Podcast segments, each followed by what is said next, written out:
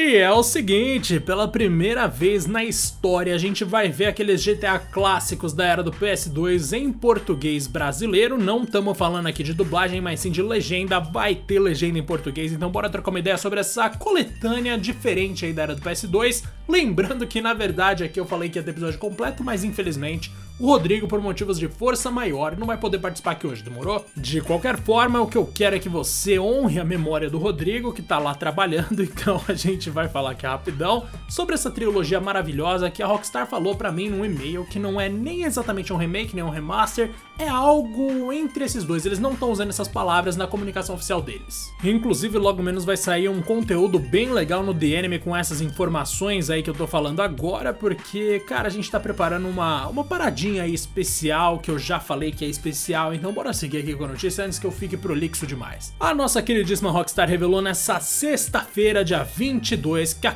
coletânea Grand Theft Auto The Trilogy The Definitive Edition vai ser lançada em 11 de novembro, como a gente já sabe, com preços que a gente sabe que não são as melhores, é 300 conto em 3 jogos velho. Mas de qualquer forma, pelo menos são 3 jogos velhos como a gente nunca viu. Por um lado, a gente tem ali uma grande mudança em termos de iluminação nos ambientes e tudo mais, Vai ter mudança também na aparência, na textura dos personagens, das armas, dos carros, dos mapas todos. Tudo isso a Rockstar já garantiu por meio de publicação no site oficial dela. A gente também vai ter outras melhorias de qualidade de vida, para quem não tá ligado, isso é quando a gente se refere a coisas que hoje em dia não faria muito sentido você se preocupar. Sabe em Diablo 2 Resurrected, quando eles fizeram não ser necessário você apertar um botão para coletar ouro? Aquilo é um exemplo muito bom de melhoria de qualidade de vida, e isso a gente vai ter de GTA de que forma? A gente vai ter primeiro uma seleção melhor de rádios enquanto a gente estiver no carro, uma seleção melhor de armas para os nossos personagens e mais alguma coisas como, por exemplo, você reiniciar uma missão logo depois que você falha, sem ser necessário refazer todo o caminho até chegar na missão.